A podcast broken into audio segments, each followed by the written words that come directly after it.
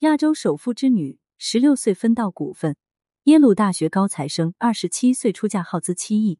伊莎·安巴尼能够投胎到印度安巴尼家族，真是天选的运气。安巴尼家族是印度最有权势的家族，他的父亲穆什克·安巴尼是印度最大的私人企业信实集团的总裁。世界上一百桶石油产品中有两桶就是信实生产的。霸气的不是这些，而是他这个亚洲首富爹实在是太宠女儿了。伊莎十六岁时就被随手分配了六点六个亿的股份。直接让他成了全世界最年轻的亿万富豪继承人之一。想想你我的十六岁，顶多就是青春美少女一枚，除了不要钱就能得来的青春之外，还能有啥？这还不是让人酸的。最让全世界开眼的是，在二零一八年他结个婚，能造七亿人民币。想当初英国王子哈里和梅根结婚，英王世举权力也就花了三亿。伊莎的婚礼，放眼全球都没有谁能比得上。伊莎是安巴尼家族继承人里边唯一的女儿，当然。美貌必须是第一位的，就冲她那五十多岁了依然貌美如花的高种姓老妈，伊莎也不能长得太差了。所以可劲儿宠准没错，更何况是结婚。在婚礼正式开始的前四天，穆什克就已经进入了随手豪掷的状态。他包下了五家顶级酒店和一百架飞机来应对女儿的婚前派对。被当作婚前派对场所之一的奥百瑞乌戴维酒店，曾经是一座极其奢华的宫殿。后来被改成酒店，成了印度新人的蜜月首选。就连美国的旅游杂志也为他打卡。一百架直升机负责接送参加婚礼的客人，根本不用宾客自己掏腰包。这是贴心还是财大气粗呢？当然，安巴尼家族也考虑到了与民同乐。婚前派对的流水席是专为穷人准备的，邀请周围五千多名的穷人和手工艺人随便吃，穷人富人一个不得罪。婚礼的正式场地选的是自家的豪宅，对。就是那座位于孟买市中心、造价十亿美元的二十七层豪宅。当初见他还是首富，为讨妻子也就是伊莎妈妈妮塔的开心，因为他喜欢站在高层看风景。话说在二零一一年，一家人把这个二十七层给弃了，因为风水不好。好吧，富人的世界咱不懂。豪宅门口的婚礼装饰，土豪金中透出大喜的红，好像也没看出有多高端大气上档次，奢华都藏在内部装饰。随处可见水晶、钻石、黄金。其实更提升档次的是人。伊莎的婚礼主持人是印度总理莫迪，只这一个，是不是已经压得住阵脚了？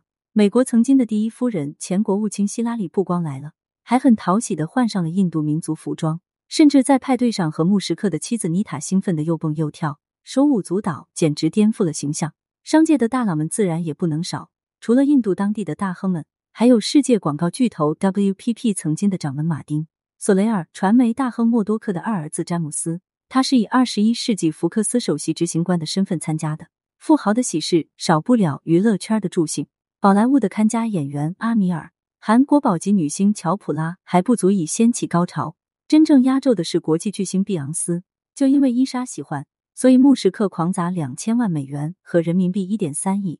把早已淡出商演江湖的碧昂斯请到了婚礼现场，直接为女儿开个小型演唱会。早已不接商演的碧昂斯那次足足献唱两个小时，可见钱是真的香。伊莎也给足了自己偶像面子，她亲自请来印度的知名设计师，为偶像设计了三套极其奢华的演出服装，每一套都是红宝石、蓝宝石、祖母绿、珍珠泛滥。伊莎的一场婚礼火了自己的同时。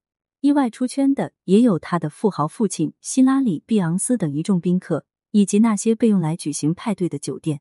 尤其是碧昂斯的那些演出服，刷了全球的屏。看来伊莎对于珠宝首饰的执念得了母亲妮塔的真传。首富的太太就是一个每时每刻都在秀珠宝的人，车子、衣服、首饰、包包、鞋子上到处都闪着奢华的光芒。不过，不要以为伊莎是一个只会躺在父辈前端上享乐的败家女。炫耀只是她的业余，美貌只是给她不一样的身份来了个锦上添花的加持。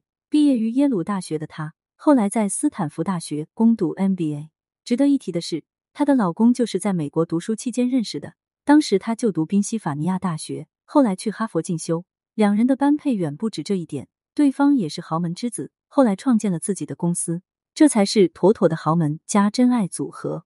穆什克和妮塔的优秀基因和完美教育决定了后代不可能太差。穆什克本人就是从斯坦福大学走出来的高材生，妮塔更不是只会造钱的花瓶，很有商业头脑的她，不仅帮着丈夫顺利争到继承权，更是协助他拓展出了家族企业的零售连锁领域。伊莎颇有母亲妮塔之风。毕业后，她并没有急于进入家族企业，而是自己在麦肯锡做了一段实习生，真正去锻炼自己。哪怕后来进入了老爹的公司，他也一样干出了骄人的成绩。